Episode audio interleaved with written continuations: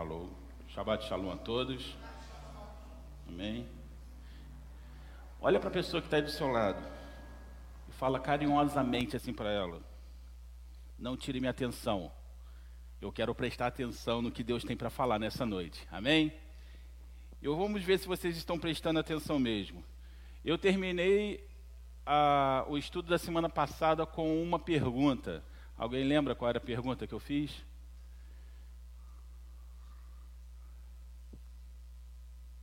Alguém? Não?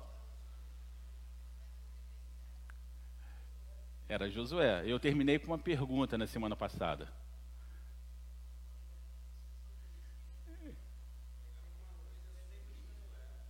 Ah, alguma coisa sobre Josué, amém. Então vamos fazer uma recapitulação aqui da, do que nós falamos na semana passada. Você lembra a pergunta que eu fiz? Ninguém lembra. Meu Deus. Mais ou menos, mas ainda não foi essa pergunta. Mas eu vou fazer essa pergunta de novo. Então vamos voltar aqui mais ou menos, fazer uma, um breve aqui da semana passada. Nós estamos falando sobre é, as muralhas de Jericó. E na semana passada nós falávamos que Josué. Oi? Isso. E na semana passada nós falávamos como que Josué ele vai assumir esse cargo logo após a morte de quem? Quem vai morrer ali para Josué assumir? Hã? Moisés, graças a Deus. Moisés. Então, quando Moisés morre, Josué, que carinhosamente era a sombra de Moisés, aonde Moisés estava, Josué estava. Quando o povo lá fez o, o bezerro de ouro, Josué não estava lá juntamente com, com, com, Moisés, mas estava ali no caminho ali. Então ele sempre estava do lado de Moisés em todas as circunstâncias. E Josué já era um general de guerra de Israel. Ele era ali o braço direito, ele que conduzia o exército de Israel.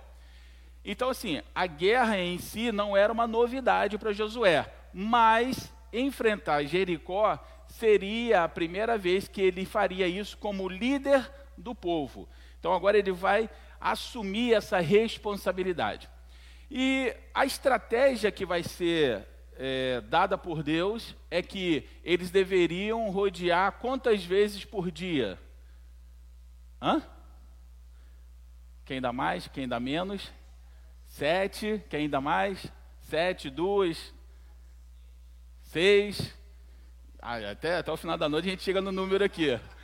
Então vamos lá. Todos os dias, durante seis dias, o povo tinha que rodear uma vez em volta de Jericó. Sete vezes vai ser no sétimo dia.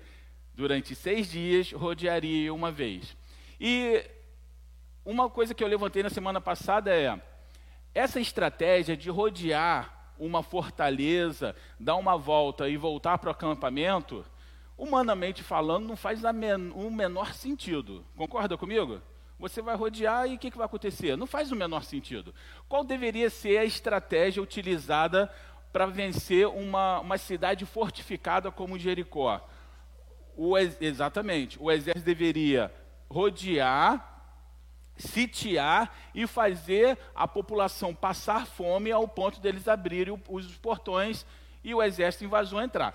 A história está repleta de histórias dessa forma, até mesmo é, Israel sofreu com um cerco dessa natureza. Até fala lá, acho que é em Joel, que é, as mães comiam os seus próprios filhos de tanta fome que tinha naquele lugar. Só que nesse caso aqui não. Deus manda dar uma volta e um, a primeira estratégia é dar a volta. A segunda estratégia era qual? Vocês vão rodear, mas ninguém vai falar nada. Durante o tempo que vocês rodearem, cada pessoa vai ficar calada, ninguém vai tecer nenhum comentário. Por quê? Eu entendo da seguinte forma, trazendo Jericó para os nossos dias. Jericó para os nossos dias, fazendo uma.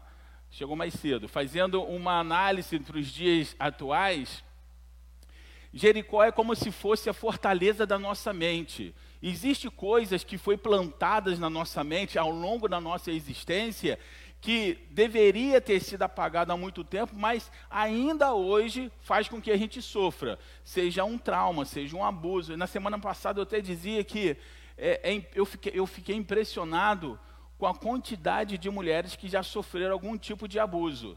É, a Organização Mundial da Saúde ela faz um levantamento que cerca de 20% das mulheres um dia já sofreu algum tipo de abuso. Então é algo assim que realmente chama a atenção. Então todas essas coisas são o que? São, as, são coisas que são introduzidas na nossa mente, são traumas, são situações que nos impedem de seguir em frente. São coisas que impedem de que possamos dar um prosseguimento. E como eu falei na semana passada, na vida de todo servo vai haver um momento de um romper. É aquele momento onde você olha para trás e fala assim: tudo fez sentido. Tudo que eu passei, tudo que aconteceu, agora tudo faz sentido. Até aquela, tem um, um vídeo que a gente brinca e coloca assim, né? Agora entendi, agora saquei, agora todas as peças se encaixam.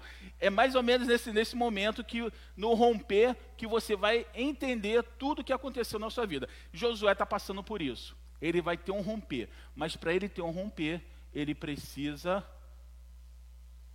destruir aquela muralha. E para que eu e você tenhamos um romper, nós precisamos destruir algumas coisas que estão na nossa na fortaleza da nossa mente que nos impede de, de seguir adiante. Eu, eu usava o, o, exemplo na semana passada, é Anderson Silva, é isso? Anderson Silva, que, que a, a, a forma dele lutar era chutando, e chutava doído, né? Quando ele quebra a perna, ele passa por uma fisioterapia, passa por todo o processo, ele poderia voltar novamente a executar o chute, mas agora ele tem medo.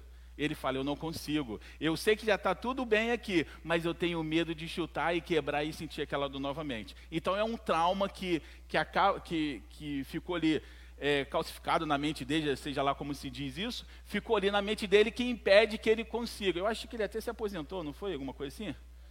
É, ele até foi para o boxe porque perna não dava mais, então foi para o boxe. Então você vê que um trauma ele consegue paralisar a pessoa. E uma coisa que, que chamou a atenção, que eu falava na semana passada, é que cada vez que você rodeia aquelas muralhas, uma coisa acontece na nossa mente. É como os problemas que nós passamos diariamente todas as vezes que você pensa no problema, ele toma uma proporção maior do que ele é realmente, não é verdade? Você pensa agora, você pensa daqui a pouco, daqui a pouco aquele problema que não era tão grande assim se torna um monstro na sua cabeça de todas as vezes que você fica pensando nele. Eu não sei se já aconteceu com vocês, mas já aconteceu comigo. De eu achar que estou passando um problema muito sinistro, eu vou compartilhar com alguém e de repente eu falo assim, cara, não é tão assim na minha cabeça era pior, mas quando eu falo parece que não é tão ruim assim. Então, a estratégia que Deus usa do povo rodear aquela, aquela muralha e ninguém poderia falar um com o outro, porque você vai pegar num grupo de, de pessoas, você vai ter ali pessoas otimistas e pessoas pessimistas.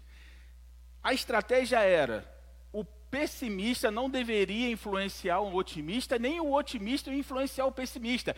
Cada um deveria olhar para a muralha e ver e, e, refletir na muralha o seu medo, porque era naquele medo que Deus ia agir.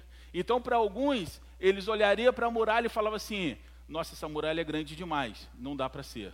Outro olhava para a muralha, cara, essa muralha ela é grossa demais, não tem como. Outro olharia para a muralha, olharia para o soldado lá em cima. Cara, esses soldados aí são forças especiais, não tem como. Então cada um ia encontrar ali o que amedrontava ele.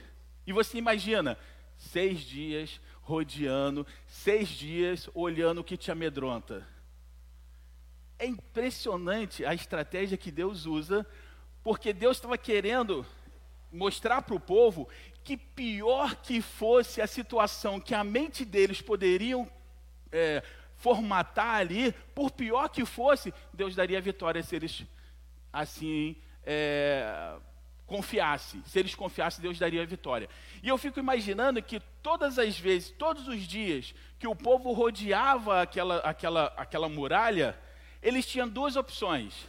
A primeira, desistir, olhar para aquilo ali e falar assim: não dá, isso aí não vai dar certo, a gente vai ficar aqui rodando, rodando, rodando e não vai dar certo, eu desisto daqui.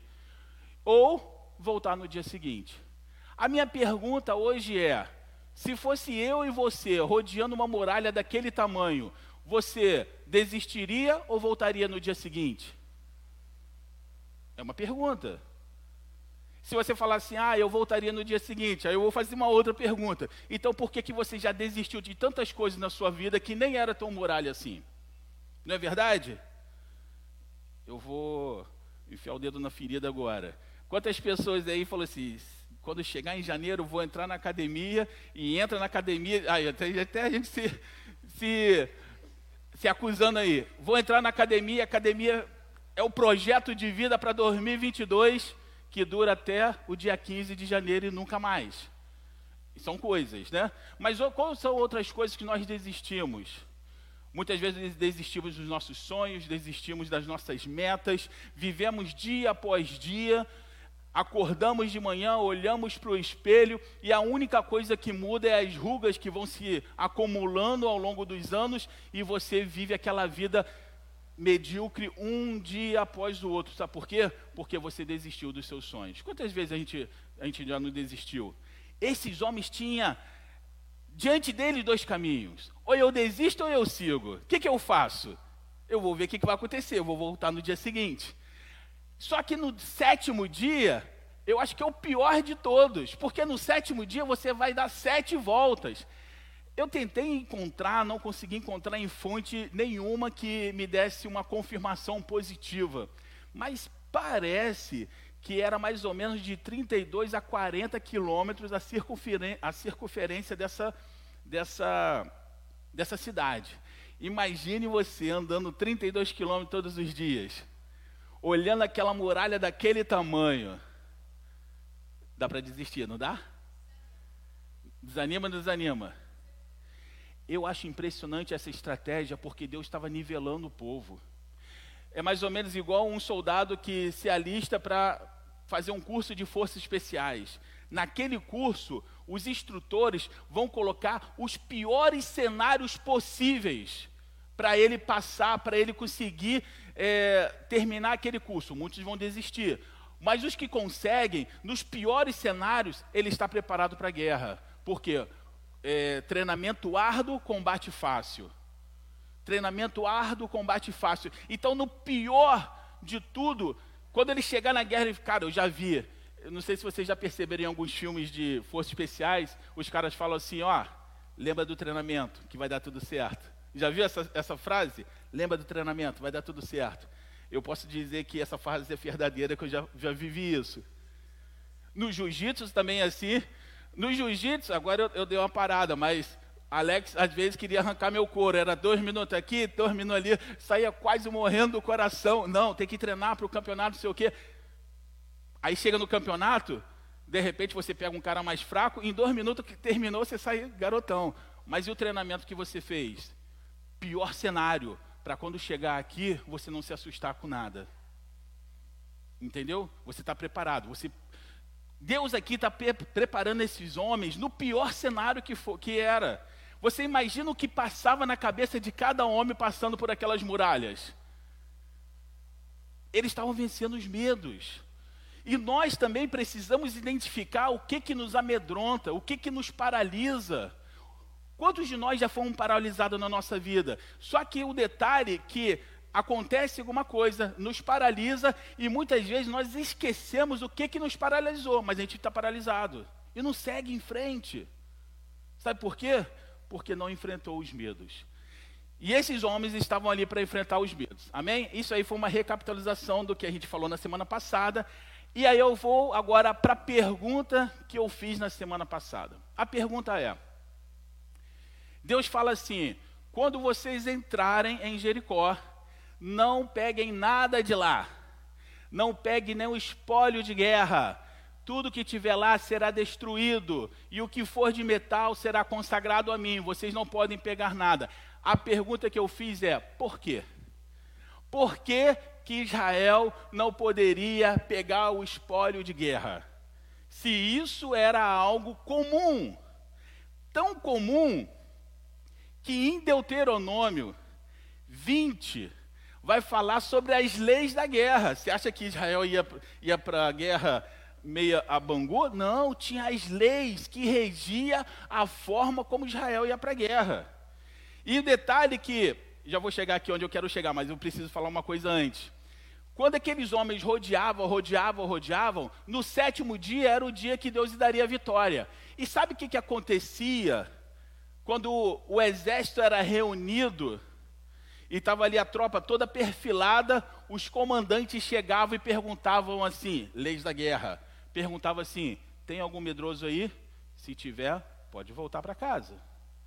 Tem algum covarde? Se tiver, pode voltar para casa. Leis da guerra. E entre essas leis da guerra, em Deuteronômio 20, 12, diz assim: Porém, ele está falando que se você for enfrentar uma, se você for a uma cidade e essa cidade não quiser paz com você, o que, que vai acontecer? E ele fala assim: porém, se ela não fizer paz contigo, mas antes te fizer guerra, então a satiarás e o Senhor teu Deus a dará tua, em, em tua mão, e todo homem que houver nela passará o fio da espada. Porém, as mulheres e as crianças e os animais e tudo que houver na cidade, todo o seu despojo tomarás para ti. É lei. Deus está falando que o exército, quando chegava numa cidade, eles poderiam pegar os despojos para quem? Para eles. É lei. Está escrito aqui. Agora eu faço a pergunta de novo: por que que em Jericó essa lei não se aplica?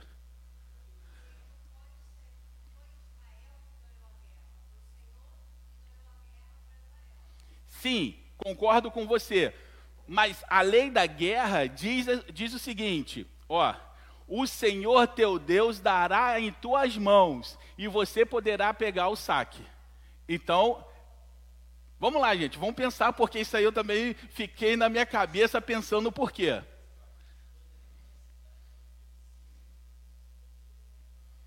É, mas as, as outras cidades também tinham.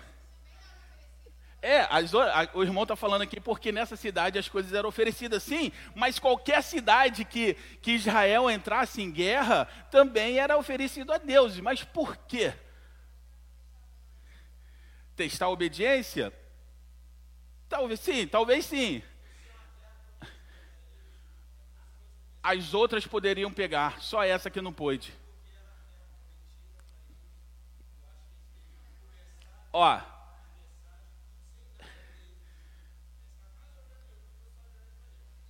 Sim, sim. Eu, não, eu entendi. Ele está falando aqui que, deve, como era a Primeira Guerra, deveria começar tudo sem nada e seguir. Só que essa não é a Primeira Guerra. Antes do Jordão, havia, houve guerras em que algumas tribos venceram e se assentaram antes do Jordão. Tanto que quando eles vão atravessar o Jordão, Josué pergunta: Vocês vão conosco? Porque vocês falaram que vocês iriam conosco, falaram para Moisés. Vocês vão cumprir a palavra? Eles vão. Vamos lá. Interpretação que eu tive, vocês não precisam concordar comigo, mas eu vou colocar a minha interpretação porque que não pôde ser dessa forma. Vamos lá. Eu estou respondendo. Por que, que eu acho que não pôde ser feito dessa forma? Vamos lá.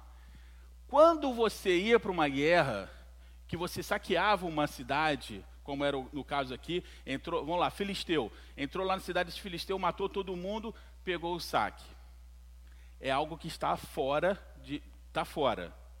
Agora você imagine que tudo isso, toda a situação de Jericó me leva a crer que Deus está falando algo muito mais do que as muralhas de Jericó.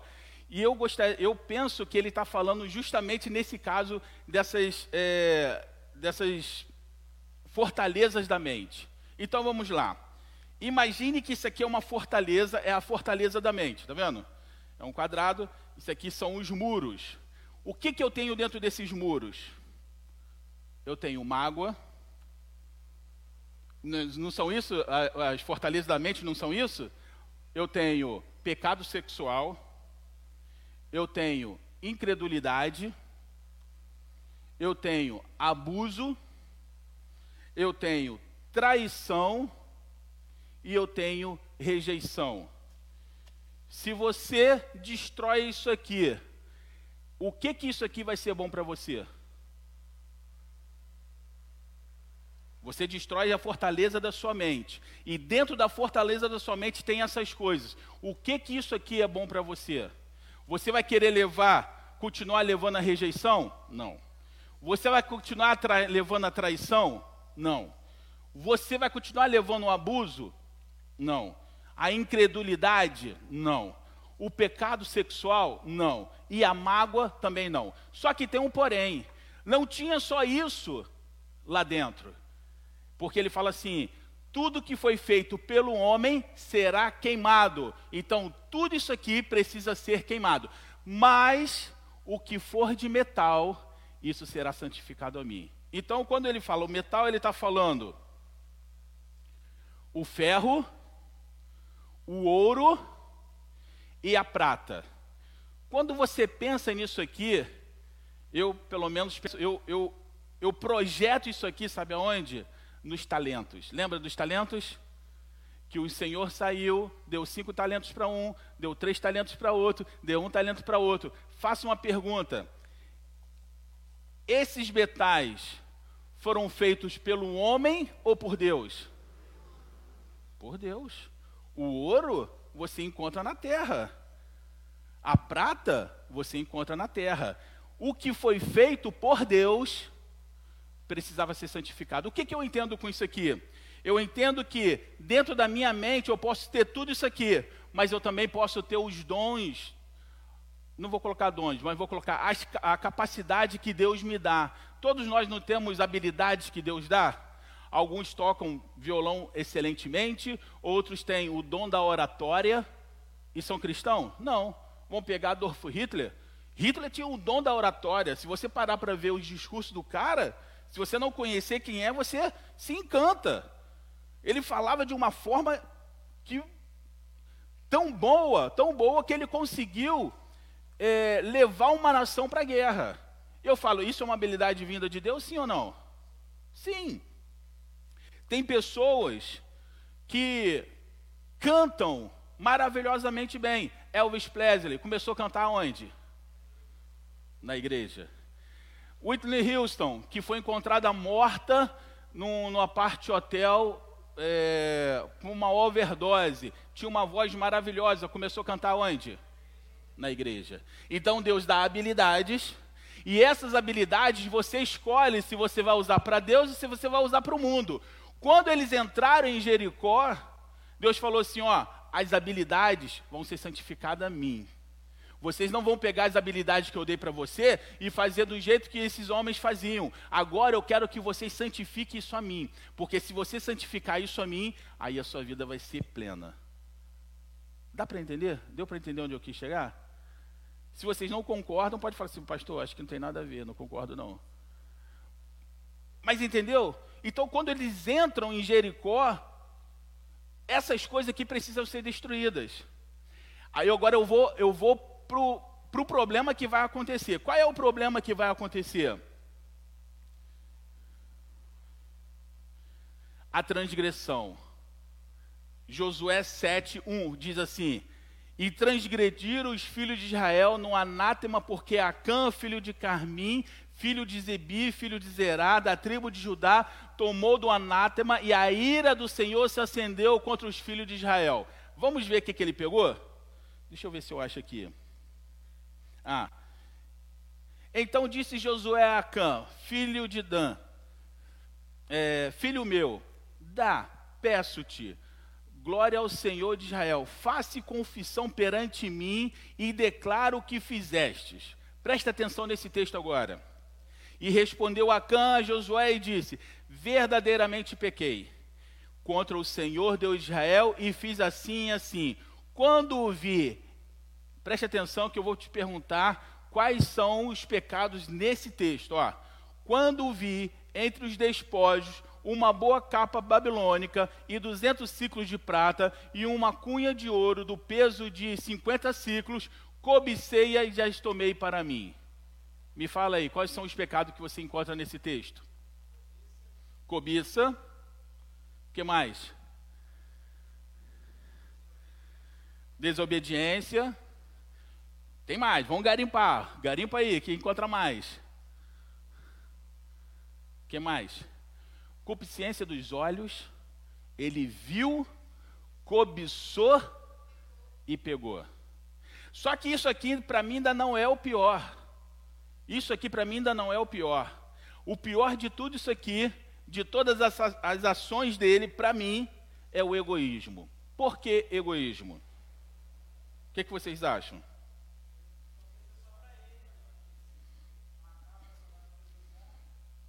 Sim, também, está no caminho. Que mais? Mas o egoísmo está pior ainda.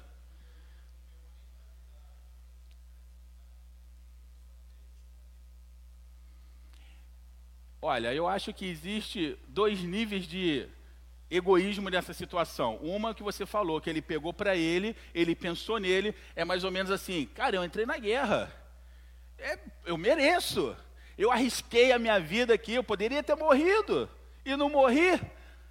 Pô, tá ali dando mole, eu vou pegar, é o meu pagamento. Primeira parte do egoísmo. O ouro e a prata deveria ser entregue ao santuário para ser santificado a Deus. Está entendendo aqui? O que, que você vê aqui? Ele pegou algo que foi feito pelo homem, que poderia ser qualquer uma dessas aqui, e pegou coisas que são habilidades de Deus para o mal. Por que para o mal? Ele comete um assassinato aqui, sim ou não? Por quê? Quem falou sim? Por quê? Vai pensando aí, Mônica, por quê? Não, mas isso foi depois. Antes disso, morre alguém? Na hora da guerra. Na hora da guerra. Quando o povo vence Jericó, os batedores vão para uma outra cidade. É guerra destruindo tudo. A próxima cidade se chama como? Ai. Quando os batedores chegam lá, fala assim: Josué, olha só, vou falar para você, não precisa usar o exército todo. Vamos deixar o pessoal descansar. Vamos usar apenas uma unidade, porque a cidade é pequena, a gente vai chegar lá e vai acabar com tudo e pá. É isso aí, beleza? Beleza, vai lá. Chegou lá, o que, que acontece? Morreram. Sabe o que, que eu penso? Acã viu isso. Acã sabe que os irmãos dele morreram na guerra por causa dele. Mas ele ficou no anonimato. Por quê? Porque quando, quando acontece a derrota, Josué chega para Deus e fala: Senhor, o Senhor me prometeu que me daria todos esses inimigos na minha mão. O que, que aconteceu? Por que, que eu perdi? Deus não respondeu. Já parou para pensar que Deus não responde? E ele continua falando, mas Senhor, não sei o que, por quê? E Deus não responde. Quando chegar tarde, Deus fala assim: ó, santifica o povo, que eu vou mostrar quem é que está errado. Por que, que Deus não responde? Porque Deus estava dando tempo a Acã de se arrepender. Ele está dando tempo. Só que se esse tempo não for aproveitado, vai acontecer algo que os profetas, que chamam profetas menores, Joel, Amós, vai acontecer algo que esses profetas falam muito bem, que é o dia do Senhor. O dia do Senhor é um dia terrível dia do Senhor. Para alguns é terrível, para outros é bênção. Para quem não se consertou no dia do Senhor, não tem perdão. Como ele confessou. Ele confessou: "Eu errei, eu fiz tudo, mas já era tarde demais." É como se fosse no arrebatamento a pessoa chegar para Jesus: Senhor, realmente eu fui pecador, eu fiz isso, aquilo, me perdoa. Não tem tempo. Chegou o dia do Senhor, acabou a oportunidade. E é isso que está acontecendo com Acã. A... Josué chega para ele e fala assim: Me diz o que, que aconteceu. Aí ele vai falar: oh, Aconteceu isso, isso, isso. Para começar, não tinha nem como mentir agora, né? Porque Deus fez aquele jogar sorte. Aí vai jogando a sorte, caiu na tribo, da tribo caiu na família, da família caiu na família dele. Único soldado, único que estava na guerra. Tem como falar que não foi ele? Cara, eu não sei te explicar. Não, eu, é, existe, existe uma forma também, urim e tumim, que usava. Uma, uma acendia era assim, outra, outra acendia era não. Mas eu não sei exatamente como que era feito, não. Isso é uma coisa que eu preciso é, estudar, eu não, não sei. Mas eu sei que jogou sorte e caiu em cima da família dele. E aí não tinha mais para onde correr. Ele sabia que, estava, que era com ele. E ele fala assim: cobicei. Então, quando você pensa que que na guerra morreu várias pessoas e para ele foi indiferente, nenhuma dessas coisas que estão aqui. Por isso que nada do que estava ali poderia ser aproveitado, tudo foi queimado. Há um tempo atrás, é, eu vi uma, uma, uma reportagem, um documentário, na verdade, de, um, de uma escavação que foi feita em Jericó. E uma coisa me chamou muita atenção, porque quando eles fizeram escavações, eles encontraram vários cestos com alimentos que estão lá até hoje. Claro, já estão estragados e tudo mais, mas os alimentos estavam lá até hoje, todos os, todos os cestos cheios. Ou seja, nem o alimento Israel pegou, obedecendo à voz do Senhor.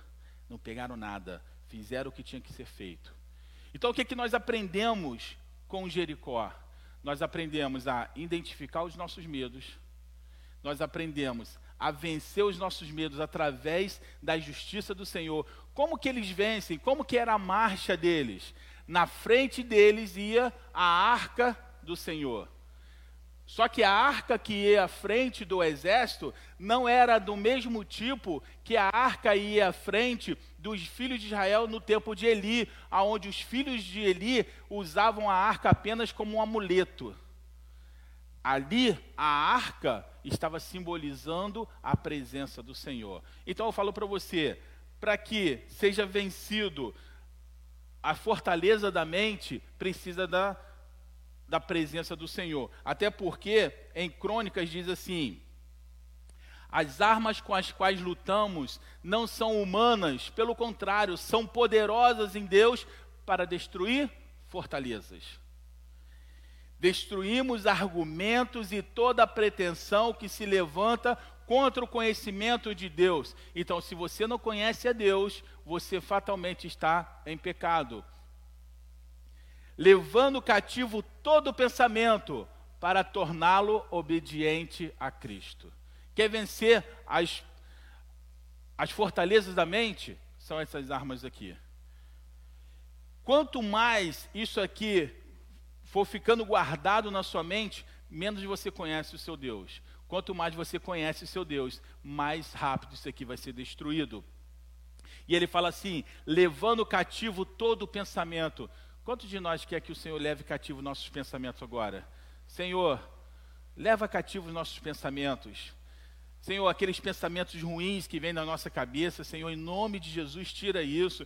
Pensamento de desânimo, em nome do Senhor Jesus, retira esse pensamento da nossa mente. Senhor, aquelas coisas que nos paralisaram lá atrás e ainda continuam influenciando a nossa vida no presente, Senhor, derruba essas fortalezas da nossa mente, que todo todo pecado, Senhor, toda mágoa, tudo, Senhor, seja retirado, seja quebrado agora em nome de Jesus. E assim como aconteceu em Jericó, que tudo isso seja queimado, purificado pelo fogo. E, Senhor, que todas as, as os talentos que o Senhor nos deu, que eles possam ser usados para ti, não para o mundo. Senhor, que a prata que o Senhor nos deu, que o ouro que o Senhor nos deu, que o cobre que o Senhor nos deu, seja refinado para o louvor da tua glória. Porque, Senhor, sem ti nós não podemos fazer nada, sem ti nós não podemos, Senhor, dar um passo. Senhor, nos ajuda, Senhor, a dar a volta à muralha. E todas as vezes que nós olharmos para aquela muralha, ao invés dela crescer, que ela diminua, que a gente possa ver aquele problema que está, Senhor, nos atormentando, ao invés de crescer na nossa mente, que ele possa ser a cada dia diminuído, e que nós possamos falar: esse problema não chega nem aos pés do poder do Deus de Israel o Deus que é poderoso para fazer infinitamente mais do que pensamos, imaginamos ou sonhamos. Senhor, que em nome de Jesus, Todas, Senhor, todas as fortalezas, Senhor, seja quebrada agora. Você que está aqui, você que está em casa, peça ao Senhor, Senhor, derrube, Senhor, essas fortalezas. Eu não aguento mais ser paralisado, Senhor, pelo meu passado, porque, Senhor, por mais que eu tenha errado, a tua palavra diz que o amor joga fora toda acusação, ela pode cobrir uma multidão de pecados, e o Senhor morreu na cruz justamente para que nós possamos estar aqui livres, Senhor. Senhor, nos dá a liberdade nessa noite, Senhor. Senhor, Tira, Senhor, o laço do passarinheiro, quebra, Senhor, as armadilhas, Senhor, da nossa mente, Senhor. Senhor, quebra aquela, aquela sensação de que nós nascemos para sofrer, que nós não merecemos ser felizes, Senhor. A tua palavra diz que o homem foi criado para o louvor da tua glória, e não há nada de triste na tua glória, mas sim, meu Deus, há gozo, felicidade, alegria, meu Pai, e é disso que nós queremos nessa noite, Senhor, é sim que nós queremos viver em plenitude do teu Espírito, Senhor, que todas as fortalezas estejam quebradas. Senhor, nos, Senhor, nos dá, Senhor, a perseverança de rodear um dia, dois dias, três dias, e no sétimo dia nós vermos, Senhor, as muralhas caírem, sem nós fazermos nada, só observar o poder da tua mão, Senhor, fazendo milagre na nossa vida, Senhor. Que possamos ser livres para te adorar, livres para te bendizer, livres, Senhor, para, Senhor, servir a Ti. É assim que nós te pedimos nessa noite, em nome de Jesus. Amém, Senhor. Amém? Que possamos estar vivendo essa palavra, não apenas ouvindo, mas vivendo. Eu acho que o maior desafio de todos não é ouvir uma boa palavra, mas viver uma boa palavra. Boa palavra você pode ouvir um monte por aí. A questão é, de todas as boas palavras que vocês já ouviram, quantas delas você vive? Essa é a grande diferença. Tem uma, tem um, um, uma cena naquele filme que fala Alice no País das Maravilhas, que eu acho muito interessante. Ela chega para um gato e pergunta para o gato: para onde essa estrada aqui vai dar? E o gato pergunta para ela: para onde você quer ir? Aí ela falou assim: ah, para qualquer lugar. Aí ela, se você quer ir para qualquer lugar, qualquer caminho é válido. Mas nós não queremos ir para qualquer lugar, queremos? Nós temos um, um, caminho definido, não temos? Qual é o caminho definido na sua vida? O que, que você precisa melhorar na sua vida? O que, que você precisa ser liberto na sua vida? Lembra que eles rodeavam calados? Significa que cada um de vocês, cada um de nós, temos nossas lutas individuais que precisa ser vencida. Tem lutas que a gente vai vencer em grupo, mas tem umas lutas que nós vamos vencer no individual. Aqueles homens primeiro venceram o medo individual, para depois vencer no coletivo. Quais são os nossos medos? O que, que te paralisa aí, meu irmão? Às vezes você nem lembra mais o que, que te paralisa, mas se te paralisa, não é de Deus. Está na hora de quebrar isso aí, está na hora de ser verdadeiramente liberto. Amém? Que o Senhor possa nos abençoar que nós possamos estar gozando da liberdade que o Senhor tem nos dado. Amém?